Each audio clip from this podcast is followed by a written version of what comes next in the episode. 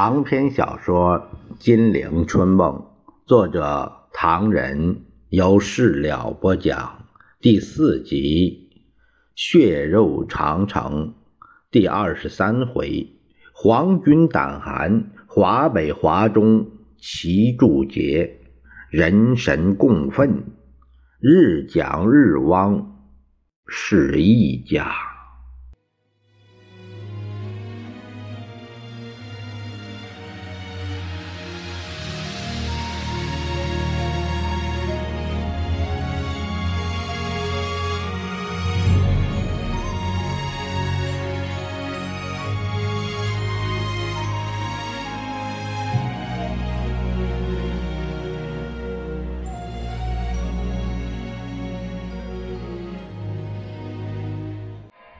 在阴云里射出一道阳光，天摇地动的战斗起自北方。八月二十日晚上，华北五省八路军一百十五个团全线出击，四十万兵力全部投入战场，同二十万日寇浴血苦战。这一仗打了三个多月，进行战斗一千八百二十四次，这战果使敌人吓晕，老蒋失魂，毙伤日寇两万零六百四十五人，伪军五千一百五十五人，俘敌两百八十一人，俘伪军。一万八千四百多人，消灭敌伪据点两千九百九十三个，破坏铁路九百四十八里，公路三千里，桥梁、车站、隧道等两百五十处，解放井陉等地煤矿工人一万余名，铁路工人两千余名。被强拉去修路的同胞六百余名，这个有名的百团大战，他打破了日寇的囚笼政策，牵制了日寇的大量兵力，拖住了敌人进攻大后方的后腿，遏制了当时妥协投降的暗流，局面为之一变。这一棒。不单打在了日寇头上，也落在了蒋介石头上。他千丝万虑，召集干部采取行动，缩小包围，决心消灭中共。向陈毅进攻！蒋介石命令江苏省主席韩德勤、苏鲁皖游击总指挥李明阳。集合所有兵力，向大桥、向江都、向江堰、向黄桥、向新四军驻防地方进攻，要他们把军队集中待命。蒋介石命令正副参谋总长何应钦、白崇禧致电八路军朱鹏总副司令。限令江南新四军及华北八路军各部限期集中黄河以北，不得迟延。向延安进攻！蒋介石暴跳如雷。延安不能在这个时候进攻。蒋介石左右在劝呢，知己知彼，百战不殆。今天比武力，延安简直不是我们的对手。可是拿舆论来说，海内外同情延安的人可是不少，这个是事实，我们不能不顾到。所以，只要把八路军新四军解决了，延安弹丸之地，看他们往哪儿跑。到那会儿，同情延安的人也就不敢出声，我们爱怎么办就怎么办。岂不是更好啊？蒋介石考虑良久，狠狠地说：“那就暂时不攻延安也罢。可是延安附近的防线，非要伸展扩充、加强配备不可。目前是防止他所有活动，动手的时候防止有漏网之鱼。没多久，胡宗南报告：我军在陕甘宁边区周围驻军二十余万，并大修封锁边区碉堡线，挖掘战壕，西起宁夏，南沿泾水，东起河滨，绵亘数省。夜来刁斗相闻，军容极壮。蒋介石面前出现了一幅极其壮阔的画面，烦躁的心情稍微安静了些。同时，在蒋介石面前又出现了一幅极其美丽的图画。这次，如果同。东京谈和，一切是那样自然。因为抗战虽然已经三年多，但东京并没有对蒋介石宣战，蒋介石也没有对日本宣战。日蒋之间还明之曰不存在战争状态。这一切为了保留一个和字。而这个“和”字，眼看快到手，却给百团大战打垮了。于是蒋介石怒不可遏。十月间的重庆正是深秋，蒋介石心头更是一片肃杀之气，恨不得秋风扫落叶般把新四军、八路军一下子解决了。黄山关底灯火辉煌，会议室里鸦雀无声。大员们恭听他一个人哇哇的大叫：“我已经要何总长、白副总长打电话给朱德、彭德怀了，我要他们集中待命，我限令他在一个月内开到黄河以北，这是我的军令，军令如山，谁不听谁反抗，我就要他掉脑袋。”大家知道，他们在华北的活动已经够讨厌，专门在日军手中收复失地，或者变成了日军的心腹之患。但是在华中一带，新四军一样讨厌。我命令他们这样做，大家可以看得出来。我要他们把夺自日军手里的什么华中解放军重新还给日军，最后再由日军手中还给我们。呃，我从来不肯在这些地方吃亏，看他有本事违抗我军令吗？不过你们别看错了，因为我要请他们集中黄河以北，叫他们休息。我要在新四军撤退途中给他们一个没头没脑的袭击。出席会议的高级将领一阵震动，把你们队伍配合起来。蒋介石口沫横飞，手舞足蹈。我们是非成功不可的。我们有我们的军队，南京的军队、东京的军队，三面包抄，四面堵截，要他们一个留不下来。休息期间，蒋介石把戴笠找到一边。前些日子，我要你把唐绍仪在上海同土肥原往来，为了什么？报告委座。是为了了解东京方面的和平条件。这期间，唐绍仪情形如何？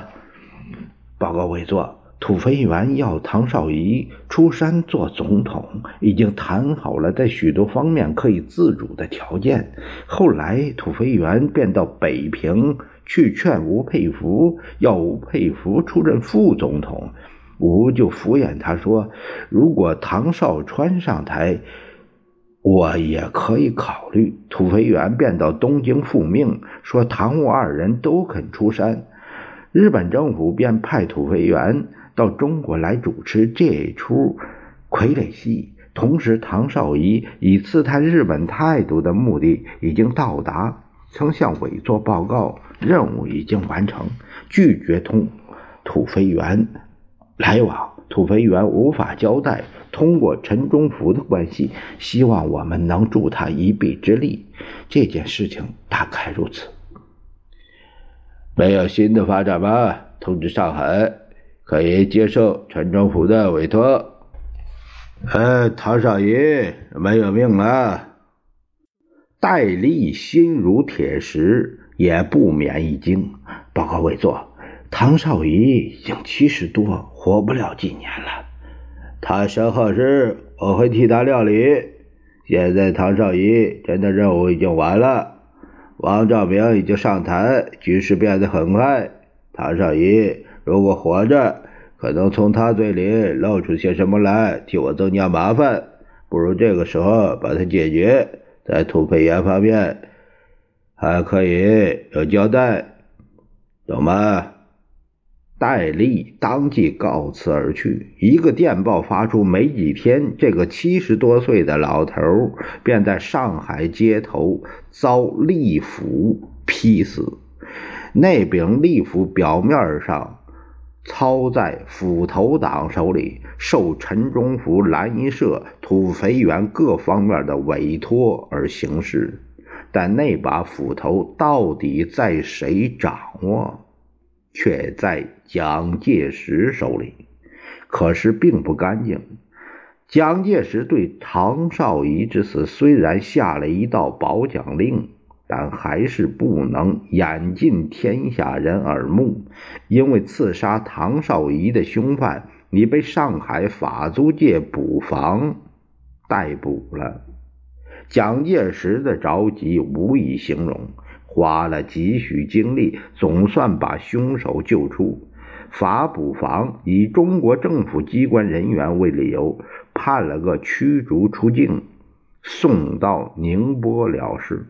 但蒋介石还不放心，拍台拍凳问戴笠：“那个法租界巡捕房主办这个案子是谁啊？”报告委座，姓曹的督察长。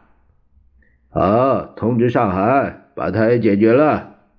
戴笠一怔，连忙称是。这事还没说完，蒋介石又命令说：“驱逐到宁波去的那个叛徒啊，徐斌，要把他解决。”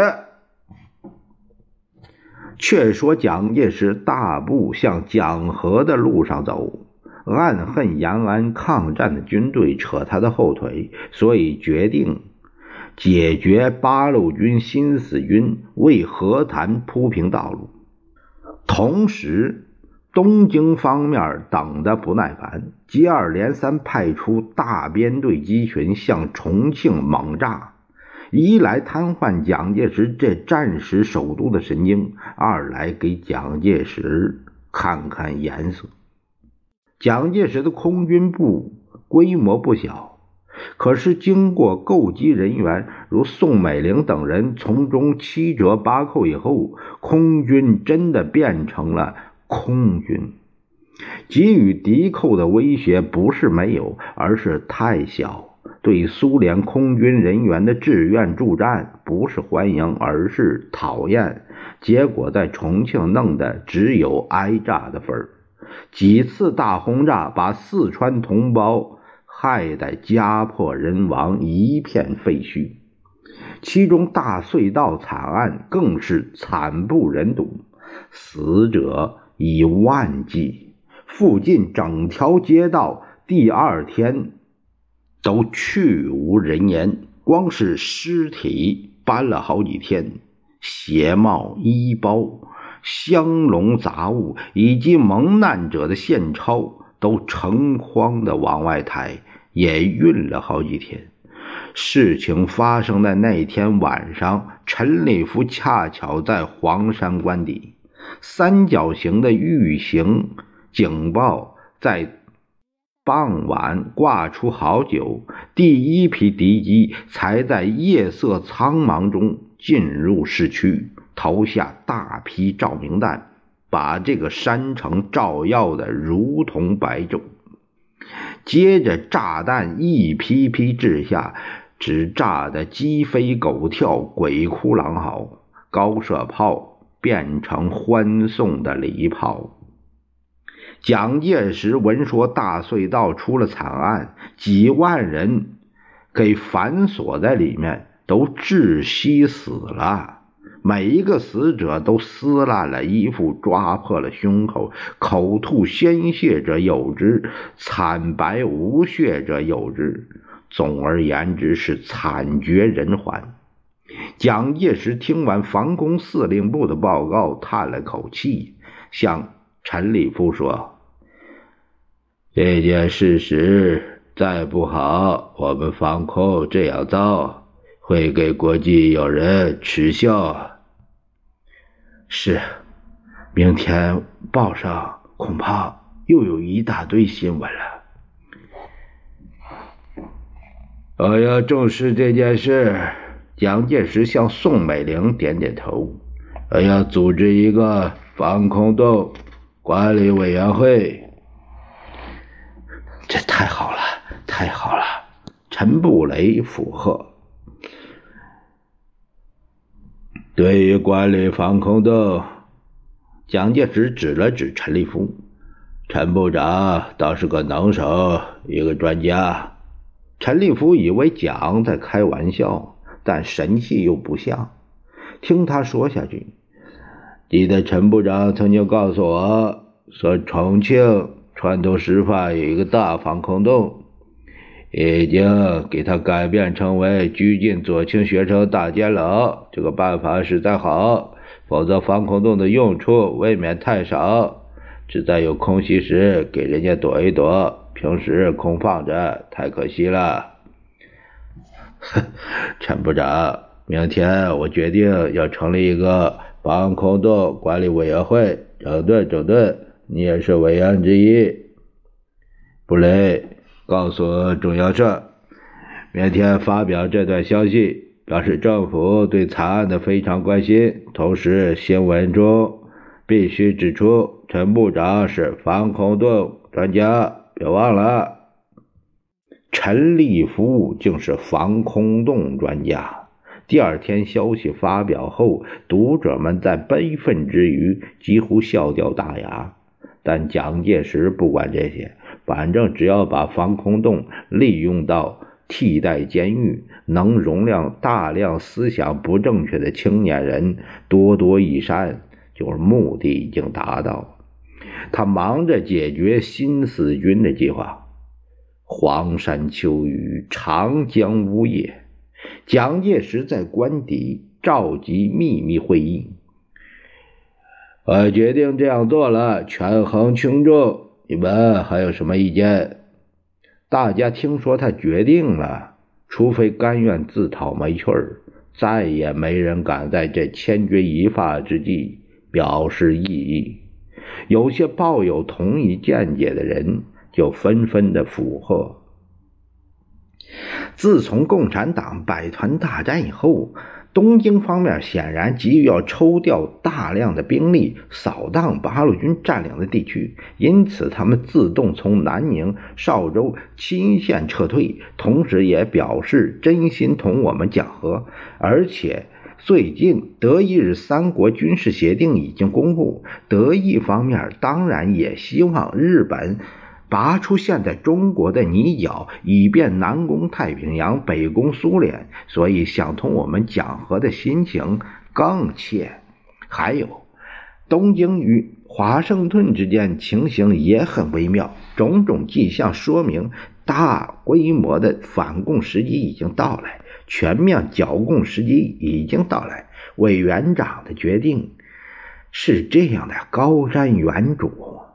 蒋介石心满意足的微笑，接过陈布雷递上来的大红卷宗，纸一翻，便往前面一推：“你读吧，反正这里都是自己人。”陈布雷念道：“呃，这是第三战区派驻。”新四军中进行监视与谍报工作的联络参谋，向顾长官所做的报告说，新四军最近在泾县一仗使日军吃亏不小，销领一役。要不是日军出动三十六架飞机进行空投掩护，整个连队将被歼灭在丛林峡谷之间。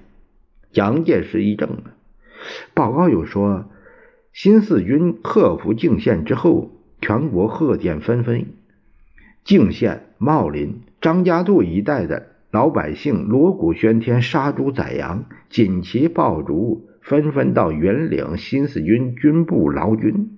在这种情形下，新四军将领们曾一再向我方联络参谋说。现在外面有人重伤他们，说他们有耳不及。现在种种事实说明是恶毒的胡说，因此他们要求把新四军的待遇合法化。他们说新四军全军一个月的经费只和我们方面一个师的每月经费三分之二。他们还举例说，同是中国抗日军队，我们的五十二军每月经费十八万，但他们全军。只有十二万五，呃，还有呢。报告说新四军没有钱，秋天到了又得做棉衣，因此全军津贴已经欠了三个月。有特别事故借钱，每次不得过超过两角，借五角一元都得上级批准。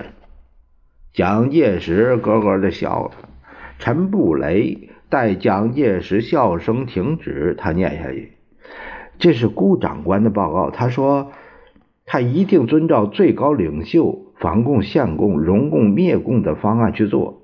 新四军给日军的威胁虽然不小，但他们实际兵力，据我方联络参谋报告，只有九千多一点。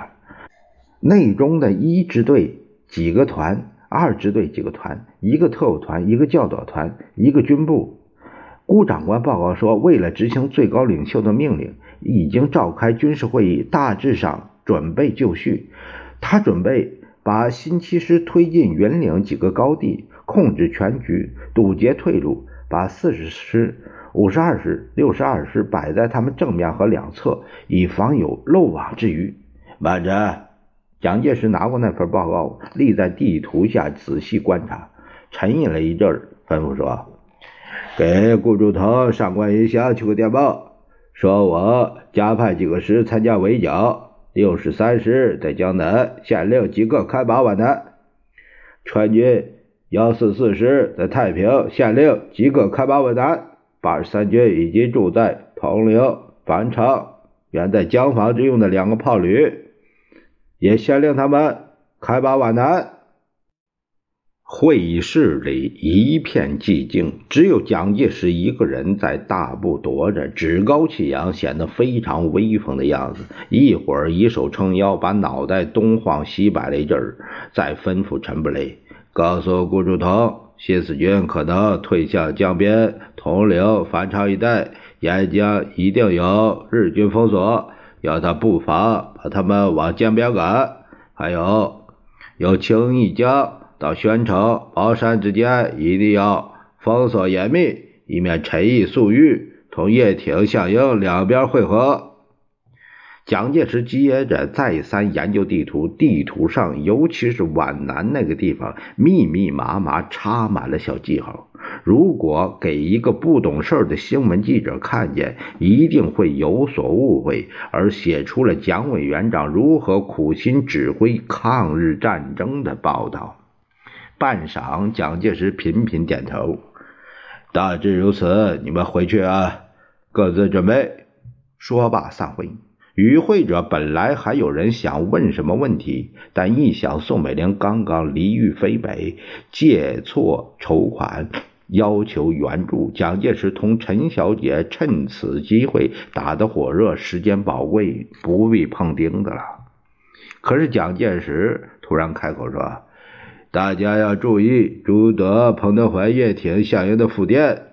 他们说，国内一部分人士正在策动所谓新的反共高潮，企图为投降肃清道路，欲以所谓中共联合剿共，结束抗战局面，以内战代抗战，以投降代独立，以分裂代团结，以黑暗代光明。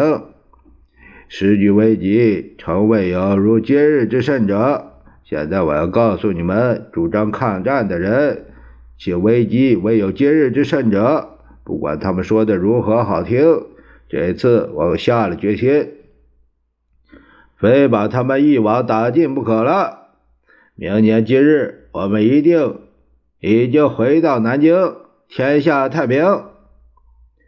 话说民国三十年，也就是一九四一年元旦，蒋介石照例主持政府官员团拜，痛骂一顿杨安，暗示官僚们不必再考虑什么团结御侮，当即匆匆返回官邸，指挥皖南军队同顾祝同直接取得联系。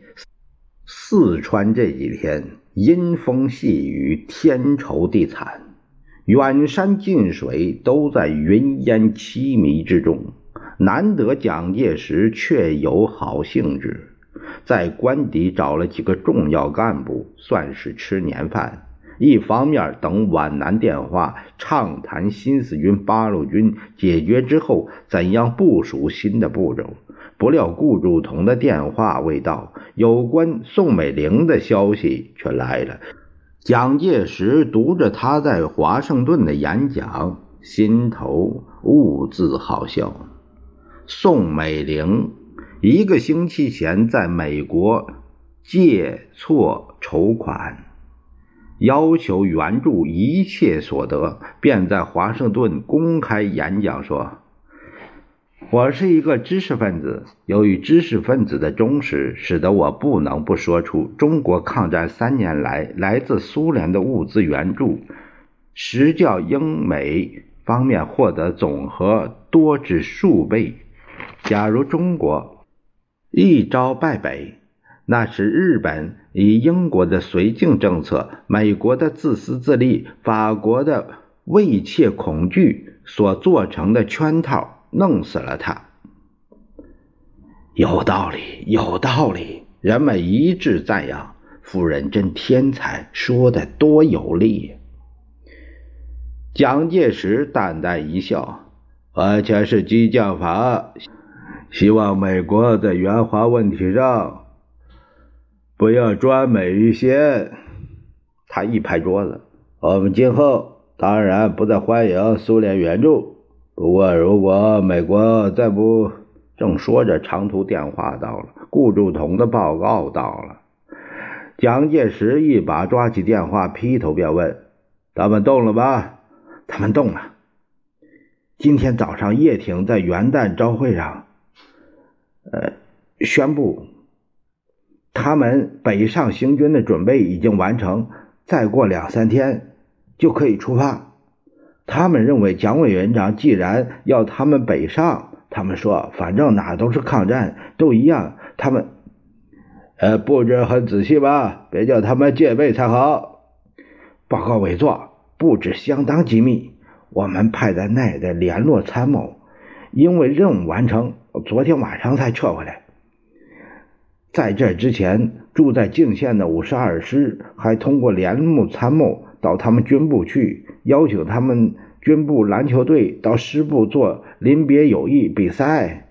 哈哈，做得好！顾祝同惶恐地说：“完全是委座的英明布置，倒也想不到来这一下。”他们球队来了吧？来了，临时凑的。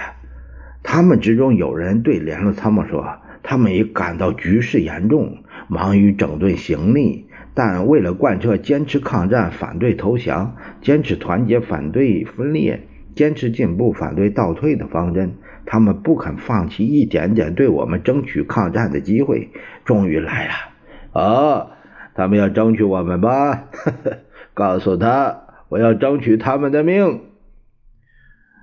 这样做很好，可以让他们放松警戒。还以为我们真的同他们好。呃，我告诉你一件机密：明天新四军在上饶的办事处就全部解决了。我已经命令执行人员要他们封锁一切交通工具，即使有漏网之鱼，逃回皖南。那时候你们就已经动起来了。顾祝同在电话里啊了一声，便没了下文。蒋介石给他打气。亲热地说：“莫三子，这一仗是如意算盘，不会打错，放手干。今晚上我要从无线电台开始整夜广播，告诉全世界，当然主要是告诉日本方面，新四军要北上了，让日本方面也立即准备，要他们一个都跑不了。还有什么事吧？对方的声音有点异样。没有了，明天再向委座报告。这正是亲者痛而仇者快，毛发直竖话当年。